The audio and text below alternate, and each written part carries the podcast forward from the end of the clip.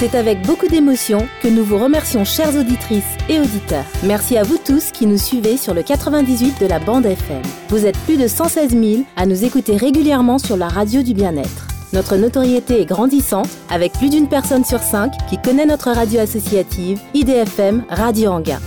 Merci à toutes et à tous. Étude médiamétrie réalisée par Public des Associatives de janvier à septembre 2020 hors confinement. Belle fin d'après-midi à toutes et à tous à l'écoute des programmes d'IDFM Radio Anguin, la radio du bien-être. C'est l'émission Entre chiens et loups et c'est Franck qui est aux manettes, comme tous les troisièmes mardis de chaque mois, de 17h15 à 18h pour la rubrique À toi les étoiles où nous parlons d'astronomie et d'astronautique. Vous le savez, cette émission a une marraine qui est Daniel Brio et qui est astronome à l'Observatoire de Paris, ainsi qu'un parrain, Jean-François Pellerin, qui est journaliste scientifique. Ils se joignent à moi pour vous souhaiter la bienvenue pour cette 191e émission d'Atoile les étoiles. En ce mois de mars 2021, vous savez, le couvre-feu est toujours de vigueur et tant que le couvre-feu est activé, eh je ne peux pas vous proposer d'émission en direct. Donc une fois de plus, vous ne pourrez pas réagir en direct durant cette émission. Si cela perdure, eh bien je prendrai des dispositions, euh, peut-être en, vous proposant un mois à l'avance euh, de poser des questions, par exemple sur des forums de discussion, et je choisirai ensuite des questions pour les poser à l'invité. De quoi allons-nous parler en ce mois de mars 2021 De persévérance, qui s'est posée sur la planète Mars avec succès? Eh bien non, puisque vous le savez, je vous l'ai déjà dit dans de précédentes émissions, lorsqu'une sonde arrive sur son lieu de travail, je préfère laisser quelques mois passer de manière à ce que la sonde puisse commencer à travailler et envoyer des résultats vers la Terre pour que nous puissions ensuite, quelques mois plus tard, eh bien, commenter ces résultats. Donc on va laisser Persévérance travailler sur la planète Mars, on va la laisser euh, déployer ce petit hélicoptère qui va euh, voler dans l'atmosphère martienne, c'est une première mondiale, on attend ça avec impatience, et quand nous aurons les premiers résultats, eh bien je programmerai une émission pour débriefer tous ces résultats. Et pour ce mois de mars 2021, je vous ai programmé une émission qui a pour thème Astronomie de l'étrange. C'est le titre d'un livre que vient de sortir Yael Nazé, qui est astrophysicienne au groupe d'astrophysique et des hautes énergies à l'université de Liège, en Belgique. Yael Nazé avait déjà participé à une émission À toi les étoiles, c'était le 22 mai 2017, avec une émission qui avait pour thème les femmes et l'astronomie. Je fais tout de suite le numéro pour joindre Yael Nazé, on fait tout en direct. Hein. Comme vous pouvez l'entendre, dans quelques instants, nous serons connectés avec Yael Nazé. C'est fait. Yann Nazé, bonjour. Bonjour. Je vous rassure, ce que vous venez d'entendre n'était que des bruitages. Nous sommes connectés par un moyen plus rapide et plus moderne, bien sûr. Merci Yael Nazé de nous consacrer un peu de votre temps. Vous êtes euh, astrophysicienne au groupe d'astrophysique des hautes énergies à l'université de Liège, en Belgique. Vous avez écrit euh, par le passé de nombreux ouvrages, notamment L'astronomie des anciens ou encore euh, Art et astronomie impression céleste, Voyage dans l'espace. Vous avez aussi écrit des livres en collaboration, notamment euh, avec Véronique Dehan, à la recherche d'autres mondes, les exoplanètes ou encore les couleurs de l'univers avec Jean-Pierre Luminet. Tout ceci n'est pas une liste exhaustive. Hein. Et vous venez de sortir le 21 février dernier aux éditions Belin, Astronomie de l'étrange, individu singulier, objet bizarre, idée insolite. Yael Nazé, pouvez-vous nous parler euh, plus en détail de la jeunesse de ce projet? Bah, L'idée au départ, c'était un peu de, de, faire quelque chose d'un peu plus léger que d'habitude, parce que c'est vrai que les conférences, souvent, je les fais sur un ton euh, fort léger, fort sympa, mais c'est vrai que les bouquins souvent ont un ton, on va dire, un petit peu plus sérieux. Et là, j'avais envie de faire quelque chose un petit peu plus, un petit peu plus drôle, on va dire, et, euh, peut-être d'amorcer, parce que c'est vrai qu'il y a des gens qui ont peut-être peur de la science, ben voilà, c'est l'occasion de parler de petites choses, de, rire un peu, et donc d'avoir peut-être un petit peu moins peur euh, de choses scientifiques. Votre livre est bourré d'anecdotes. Euh, alors pour aller rechercher toutes ces anecdotes, vous avez été interrogé des astronomes Alors euh, oui et non, c'est-à-dire qu'il y a des personnages historiques, hein, comme, comme Tico, euh, c'est difficile d'aller leur poser la question. Bien sûr c'est vrai que euh, j'ai un peu discuté avec des, avec des collègues euh, sur. Euh, oh, ben, il y a un certain nombre d'anecdotes hein, qui, qui, ressortent de choses qu'on a retrouvées, qu'ils ont écrit dans des papiers. Enfin, voilà. Donc, oui, c'est tout le bouquin hein, est enrichi par, par des discussions, évidemment, avec des collègues. Yael Nazé, je vais lire la dernière page de votre ouvrage qui fait un résumé de votre livre. Savez-vous que l'univers pourrait bien être en pétard ou au moins chiffonné, que la Grande-Bretagne aurait subi une pluie infestée d'aliens? Connaissez-vous le lien entre Newton et les pirates? L'astrophysicienne Yael Nazé dévoile la face la plus folle de l'astronomie. Ne vous étonnez pas de croiser des hommes et des femmes singuliers au destin étonnant, des objets célestes étranges et des hallucinations collectives. Vous reviendrez de ce voyage inédit dans les étoiles, riche d'anecdotes cosmiques, et avec une certitude, l'univers n'a pas fini de nous étonner. Yael Nazé, pouvez-vous nous donner un exemple extrait de ce livre? Oh ben, Je peux vous en donner plusieurs. Hein. Oui. exemple des, des, pires erreurs commises par des astronomes. Euh, il y a des trucs assez, assez rigolos. Dans les années 60, par exemple, euh, à l'Observatoire de Haute-Provence, il y avait des, des, astronomes qui étudiaient les étoiles et euh, bah, ils faisaient ce qu'on appelle des spectres. Hein, donc, mmh. ils étudiaient la lumière de ces étoiles et, soudainement, ils ont vu apparaître une, une signature très, très brillante du potassium, en fait. Et donc, ils se sont dit, ouh, l'étoile est en train de faire une éruption. Euh, donc ils étaient tout contents, ils avaient trouvé une étoile éruptive, et puis euh, bah, un petit peu après, ils en trouvent une deuxième, puis une troisième, et bon, il faut dire que ces étoiles-là n'avaient pas grand-chose à voir l'une avec l'autre, donc c'était quand même un petit peu bizarre, quoi. Et puis personne n'avait jamais euh, rapporté d'éruption comme ça de, dans le potassium, donc bon, enfin, ils publient, quoi. Et puis évidemment, ils essaient de, voir s'il y en a d'autres, qu'est-ce qu'il y a de commun, enfin, pourquoi il y a ces éruptions-là. Euh, et, en fait, bah, il se fait que, évidemment, ça attire la curiosité de plein d'astronomes partout dans le monde, et puis personne n'arrive jamais à trouver ce genre d'éruption. Et puis finalement, il y a des collègues américains qui, finissent par euh, avoir une petite idée. Ils font des tests avec des allumettes. Alors pourquoi des allumettes? Parce qu'en fait, il y avait un des astronomes euh, français qui, qui fumait la pipe. Et il faut savoir que c'était un, instrument qui était ouvert. Et donc, en fait, quand la, quand la pipe s'éteignait et que le gars rallumait sa pipe, bah, il faisait ça avec une allumette et ça, ça, créait un petit peu de lumière. Et cette lumière était en fait captée par l'instrument et mélangée à euh, l'étoile à la lumière de l'étoile. Et donc, on a cru comme ça qu'il y avait des éruptions, alors qu'en fait, c'était juste le gars qui rallumait sa pipe. Anecdote amusante, en effet, euh, Yann Nazé. Euh.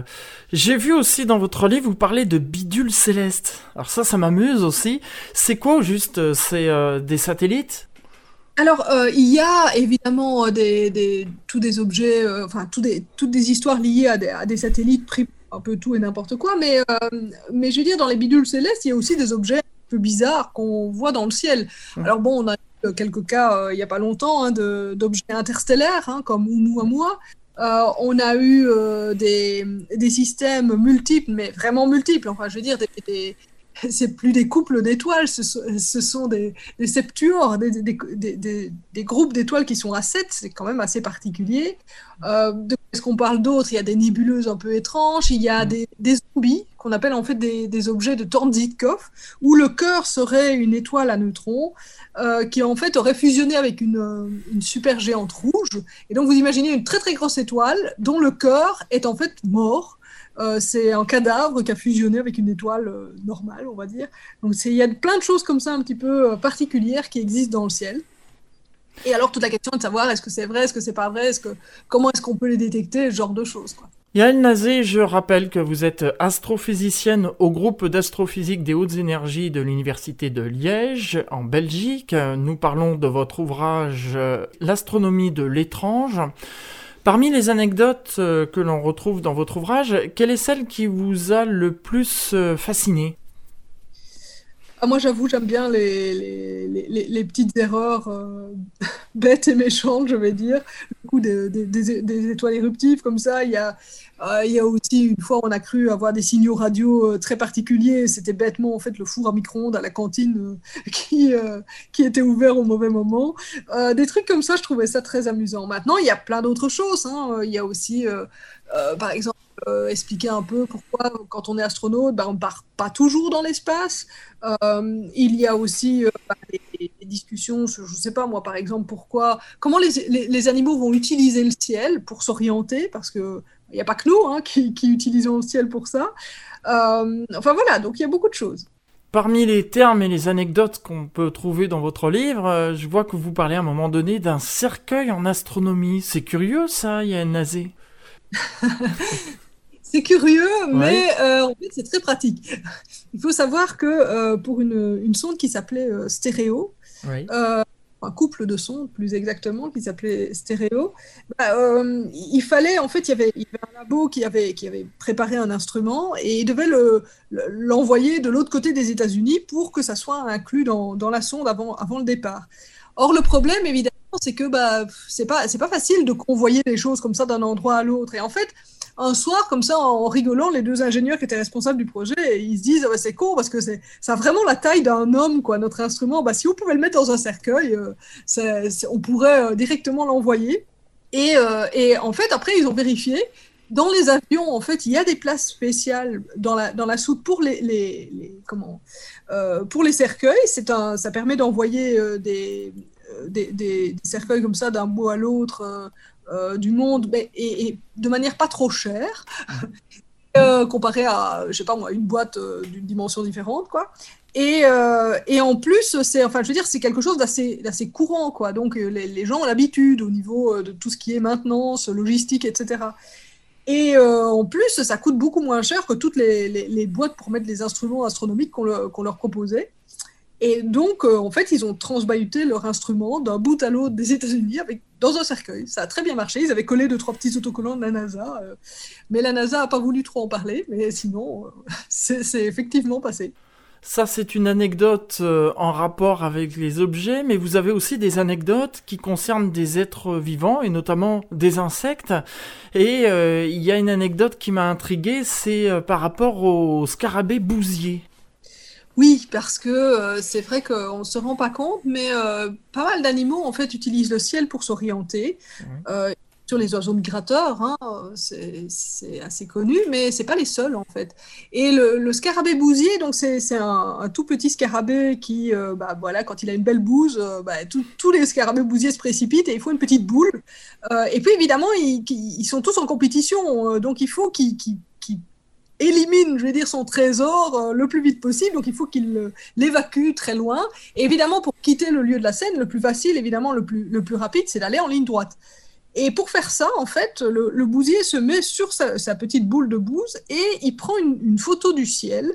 Alors, euh, évidemment, si c'est le ciel de jour, il va utiliser le soleil. Et si c'est le ciel de nuit, il peut utiliser la lune. Mais s'il n'y a pas la lune, il va utiliser la voie lactée pour s'orienter. Comme ça, il va pouvoir, avec ses petites pattes, hein, pousser euh, sa bouse bien tranquillement, le plus loin possible de tous ses congénères pour pouvoir euh, l'utiliser bien, bien dans son coin. il y a pour le savoir, parce qu'on pourrait se demander hein, finalement comment est-ce qu'on a pu le savoir? Ben, en fait, on a fait des tests d'abord en, conditions réelles et puis en planétarium, par exemple. Ah oui, et c'est comme ça, il y a le Nazé qu'on a découvert qu'il n'y a pas que les humains qui utilisent l'astronomie, mais aussi les insectes. Oui, tout à fait. Les insectes utilisent donc euh, l'astronomie pour s'orienter la nuit, mais aussi les animaux, et euh, Yael Nazé, ça m'amène à parler d'un fléau dont peu de gens connaissent, c'est l'éclairage public, puisqu'on éclaire beaucoup la nuit, et parfois à tort, et euh, les animaux prennent certains lampadaires pour la lune, ça les désoriente.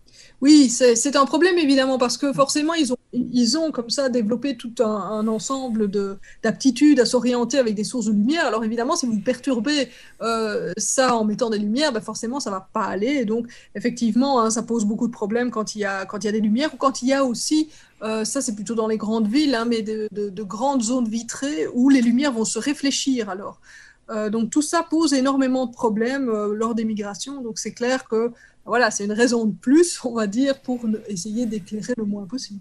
Yael Nazé est notre invitée. Elle est astrophysicienne au groupe d'astrophysique des hautes énergies de l'Université de Liège, en Belgique. Yael Nazé, on va s'interrompre quelques instants, le temps d'une pause musicale. On se retrouve juste après pour la suite de cette émission consacrée aujourd'hui à l'astronomie de l'étrange. C'est justement le titre de votre ouvrage qui est sorti en février 2021. À venir tout de suite, Tom Petty and Herbert avec l'excellent titre Learning to Fly sorti en 1991.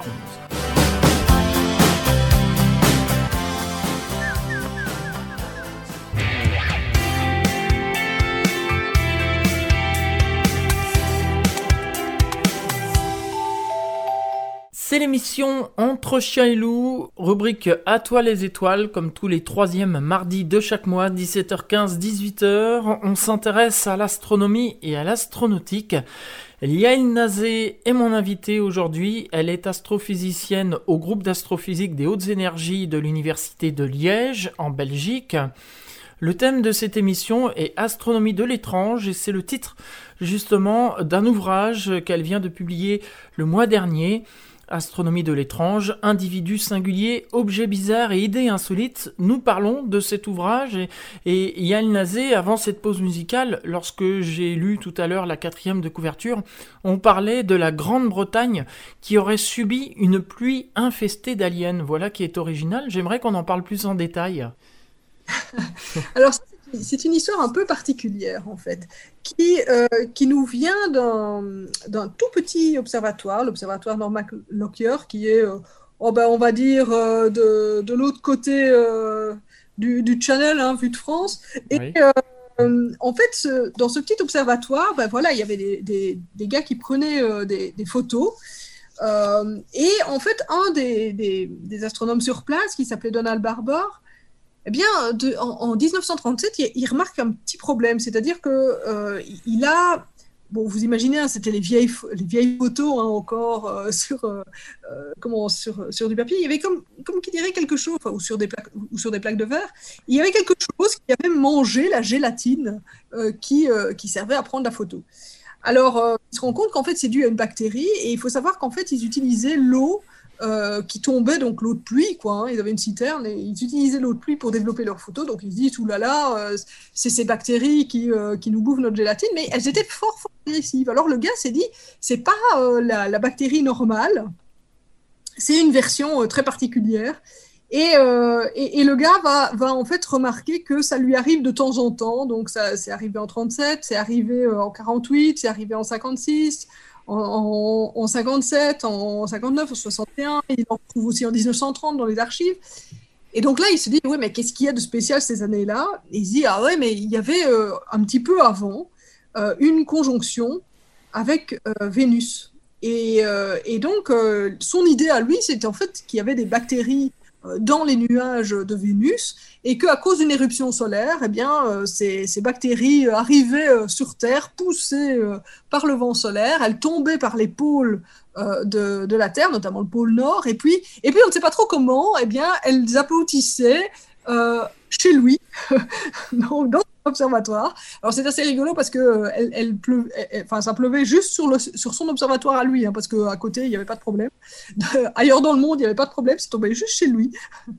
bon, bien, se rendre compte en fait que les, les gens se sont rendus compte qu'effectivement c'était c'était juste une, bactérie locale euh, bon certes un petit peu plus euh, agressif mais bon voilà il y a des il y a des mutants on le sait aujourd'hui hein, on entend régulièrement parler avec le virus mais c'est pas là pour le reste il y a des mutants qui, qui existent assez, assez régulièrement. C'était le cas de cette bactérie. Il n'y a, a, pas, pas d'aliens qui sont tombés, hein, mm. mais le gars l'a cru, quoi. Il l'a cru pendant très très longtemps.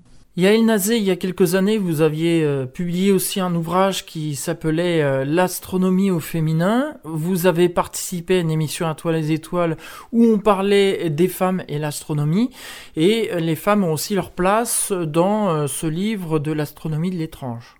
Oui, les, les, femmes qui vont dans l'espace. Donc là, ici, l'idée, c'est de parler en fait des femmes astronautes et surtout pourquoi elles ne vont pas dans l'espace? Ah, il y en ah a bah eu oui, parce que oui. Il y en a eu, mais il y en a très peu en, Et euh, c'est vrai que quand on, regarde, bon, certes, on a eu euh, Tereshkova, hein, mais justement après Tereshkova, ça avait peu été le désert. Euh, et il a, enfin, ça a été vraiment très très compliqué dans les années 60, euh, 70 euh, pour, pour vraiment arriver à, à, avoir des femmes sélectionnées. Alors bon, veux dire, d'un côté comme de l'autre, hein, c'est-à-dire côté américain ou, côté soviétique, il y avait des mauvaises excuses. Euh, qui, étaient, euh, qui étaient employés. Bon, euh, dire que les femmes, par exemple, n'étaient pas motivées pour aller dans l'espace, qui était faux. Hein. Il y avait, il y avait des, pas mal de, petites filles qui avaient écrit en disant Ah ouais, nous, on veut y aller aussi, qu'est-ce qu'il faut faire?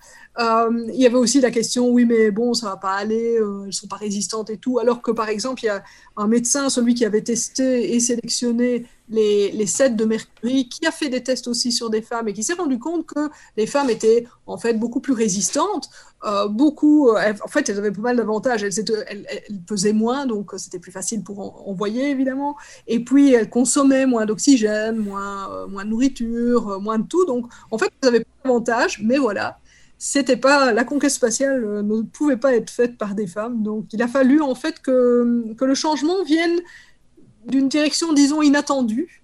Euh, et, c'est la, fameuse série Star Trek, hein, où vous aviez une femme, en plus une femme noire, qui était dans, euh, dans le poste de commandement. Et c'est un peu ça qui a fait évoluer les mentalités côté américain. Euh, et, du coup, ils ont finalement sélectionné enfin Sally Ride, et, qui, a fait son vol début des années 80. Justement, Yael Nazé, à la fin des années 60, début des années 70, les Américains ont envoyé 12 hommes sur la Lune. Là, on parle d'un retour sur la Lune et on aura des hommes et des femmes. Alors, c'est une annonce hein, qui, a été faite, c'est que cette fois-ci, il y aurait des femmes sur la Lune.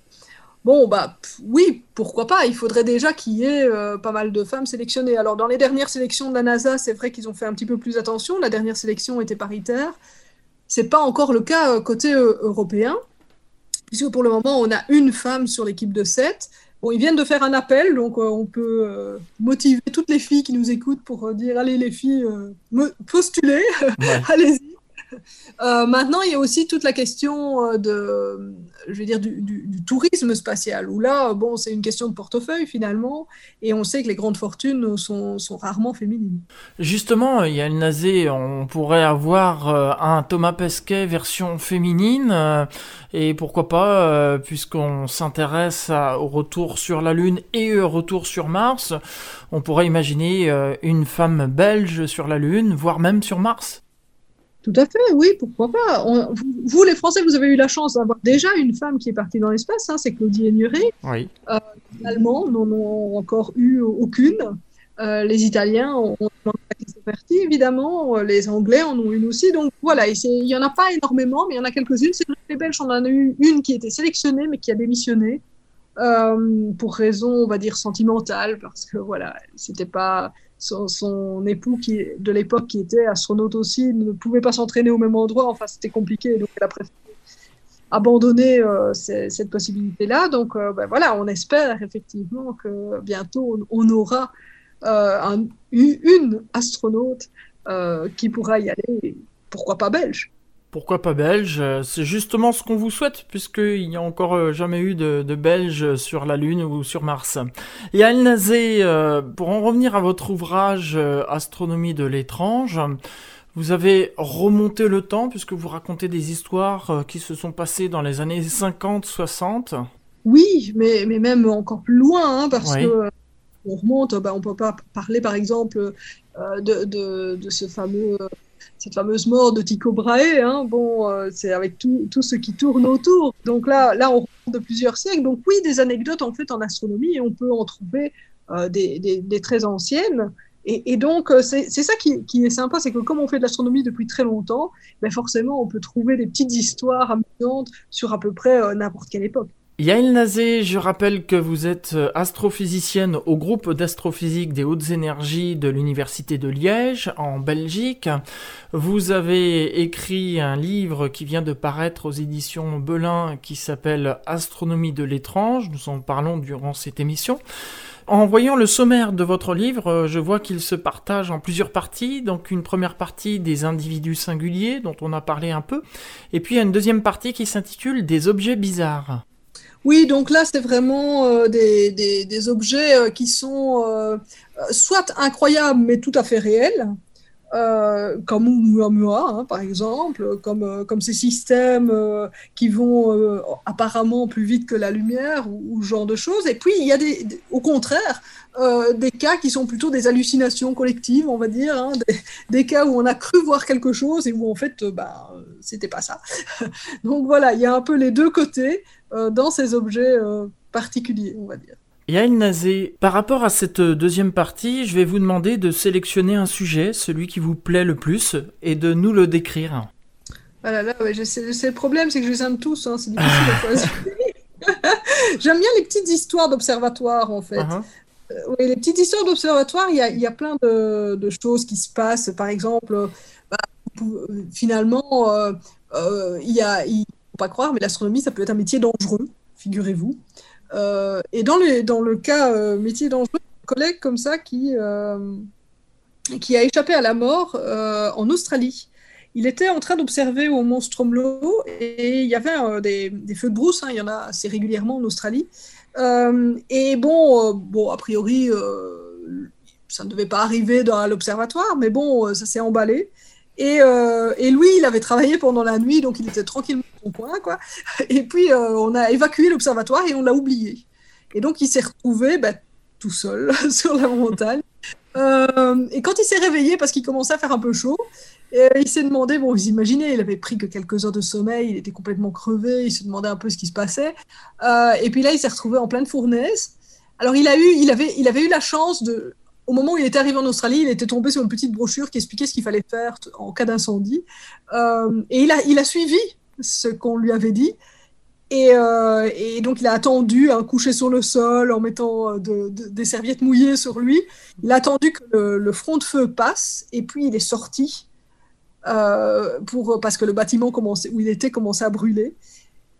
Et, et voilà, il a survécu, mais c'est vrai que c'est quand même une histoire assez dingue, quoi, d'avoir oublié un astronome, quoi. Comme on dit souvent, tout est bien qui finit bien et le principal c'est qu'il soit sain et sauf. Ah oui, oui, non, il est toujours très en forme et, bien vivant, croyez-moi. Yal Nazé est mon invitée. Elle est astrophysicienne au groupe d'astrophysique des hautes énergies à l'université de Liège en Belgique. Elle a sorti un ouvrage qui s'intitule Astronomie de l'étrange, dont on parle aujourd'hui. Et à El Nazé, on va s'interrompre une seconde fois pour une deuxième et dernière pause musicale, et puis on se retrouve pour la dernière partie de cette émission. Je sais pas vous, mais moi, avec euh, les mesures sanitaires, eh bien, je ne peux pas me rendre dans des salles de concert ou assister à des concerts en extérieur, et ça, ça me manque beaucoup. Cette ambiance-là, vous connaissez?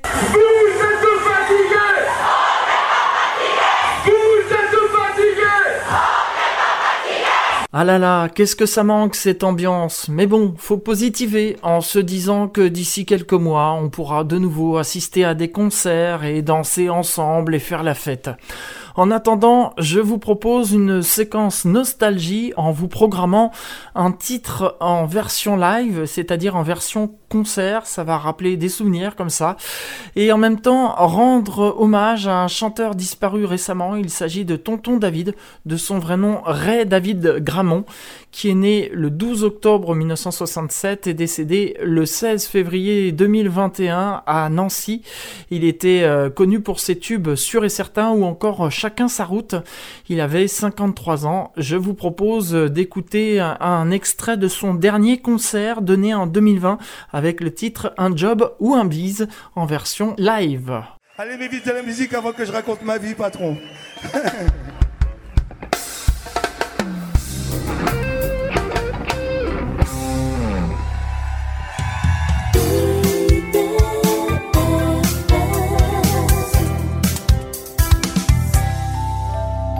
Dernière partie de cette émission À toi les étoiles, consacrée aujourd'hui à un ouvrage qui s'intitule Astronomie de l'étrange, individu singulier, objet bizarre, idée insolite de Yael Nazé qui vient de sortir euh, au mois de février aux éditions Belin.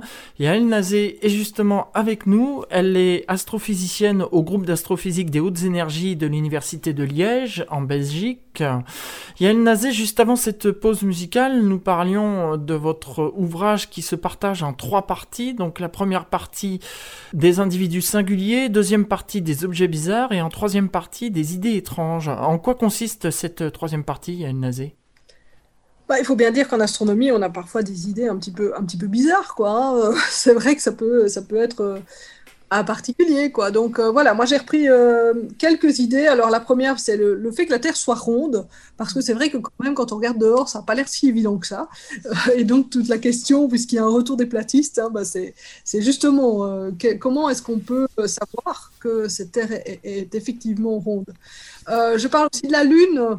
Euh, un peu tout ce qu'on a pu faire avec la Lune, euh, ben, notamment croire qu'elle influençait euh, la Terre de plein de façons différentes. Alors elle influence de temps en temps, mais finalement assez rarement. et puis après, il y a la question de, de la vie. Est-ce que la vie aurait pu naître ailleurs? Et puis, on, va terminer avec euh, des choses un petit peu euh, plus particulières, comme la, notion de guerre dans l'espace, que ce soit une guerre militaire ou une guerre euh, entre avocats, et la question de, l'organisation du cosmos, qui a fait beaucoup, beaucoup couler d'encre et qui peut bah, voilà, être, considérée de diverses manières. Yael Nazé, dans cette euh, troisième partie, vous tordez le cou à la théorie du complot, euh, notamment euh, les platistes qui disent que la Terre est plate, mais pas ronde. C'est vrai que depuis quelques années, on a un retour en force de la théorie du complot, certains disent que l'homme n'aurait jamais été sur la Lune, que la Terre est plate. J'avais d'ailleurs programmé une émission sur ce thème avec Olivier Sanguy. Pourtant, on a bien des preuves que la Terre est ronde, hein, notamment par les images satellites, ou encore on peut même se rendre compte depuis la Terre que celle-ci est ronde Bref, difficilement en fait. Il faut pour, vraiment s'en rendre compte, il faut quand même aller euh, assez haut. Hein, même si on, quand on regarde les, photos prises depuis l'ISS, euh, la courbure est perceptible, mais bon, c'est c'est quand même pas si énorme que ça. Hein. On, voit, on, voit un bout de terre, mais euh, bon, pas encore tout. Et, euh, et c'est vrai que c'est quelque chose, c'est une idée qui est assez particulière. En fait, pour bien se rendre compte en étant sur Terre, ben, le mieux c'est de voyager parce que quand vous allez ben, dans l'hémisphère sud, quand vous voyez le ciel là-bas, quand vous vous rendez compte que c'est pas la même saison, enfin voilà, quand, vous commencez à regarder un petit peu tout ce qui se passe en voyageant, eh bien effectivement là, c'est vrai que vous pouvez vous en rendre compte. Mais le problème c'est que la plupart des gens ne, ne voyagent pas ou, finalement assez peu. Vous allez voyager en Europe, mais vous allez rarement aller, euh, je sais pas moi, en Australie, au Chili. Euh, ou en Afrique du Sud. Euh, et donc, c'est vrai que lorsqu'on regarde juste euh, de, depuis sa fenêtre, c'est difficile de se rendre compte que la Terre est ronde. Et comme parfois certains euh, bah, ont, un peu de, doute envers bah, toute personne qui peut savoir quelque chose ou tout gouvernement qui, existe, bah, voilà, ça, conduit à, beaucoup, beaucoup de choses un peu extrémistes, on va dire. Alors justement, Yael Nazé, dans votre livre Astronomie de l'étrange, vous tordez le cou à la théorie de la Terre plate.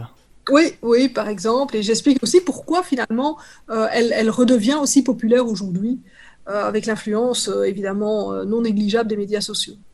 Dans cette troisième partie de votre livre Astronomie de l'étrange, Yann Nazé, vous parlez aussi de la guerre dans l'espace. Alors ça, ça m'intrigue. Pouvez-vous développer? Alors la partie militaire ou la partie de droit? Les deux, parce que guerre dans l'espace, on dit plutôt pourtant que l'espace est neutre. oui, officiellement espace et pacifique, machin, tout ça. Euh, dans la réalité, euh, bon, il faut, faut jamais oublier hein, les, premiers, objets qui sont allés au-dessus euh, de la fameuse limite de 100 km, hein, les premiers objets à, être allés donc dans l'espace, bah, c'est les V2 qui avaient été financés par le régime nazi. Donc les, militaires sont depuis le départ de la conquête spatiale pas, très très loin. Ils sont bien rendus compte aussi que c'était un avantage parce que quand vous envoyez un satellite, vous pouvez surveiller un peu tout le monde, donc c'est extrêmement pratique. Euh, alors, ils ont fait un peu euh, tout plein d'expérimentations dès le début de la, conquête spatiale pour essayer de voir un peu ce qu'il y avait moyen de faire, y compris euh, bah, faire des explosions nucléaires hein, dans l'espace. Bon, là, ils se sont rendus compte que c'était pas terrible parce qu'ils créaient une, ceinture de radiation supplémentaire proche de la Terre qui, en fait, bousillait plein de satellites. Donc, bon, voilà, c'est vraiment pas le truc qu'il fallait faire. Mais, globalement, il y a une recrudescence, particulièrement ces dernières années, euh, de tout ce qui est offensif, donc euh, de, de, des concepts de surveillance, des rendez-vous, des frôlements, euh, enfin bref, c'est un peu compliqué en ce moment. Il y a, beaucoup, beaucoup de, mouvements, et on sait bien, on a la Space Force américaine qui est qui est né, mais vous avez l'équivalent en France, vous avez un équivalent russe, chinois, etc. Donc les militaires s'intéressent à l'espace depuis le début et actuellement, il faut bien, il faut bien se dire qu'il y a une espèce de, montée en puissance et, des, on va dire, quelques tensions. Oui, en effet, Yael Nazé. Je vois dans votre euh, table de matière qu'il y a aussi une partie qui s'appelle hors texte.